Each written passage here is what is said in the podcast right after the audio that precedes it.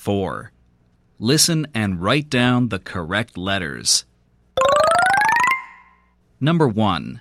Tape. Number 2. Cane. Number 3. Mad. Number 4. Lake. Number 5. Ape. Number 6. Hat.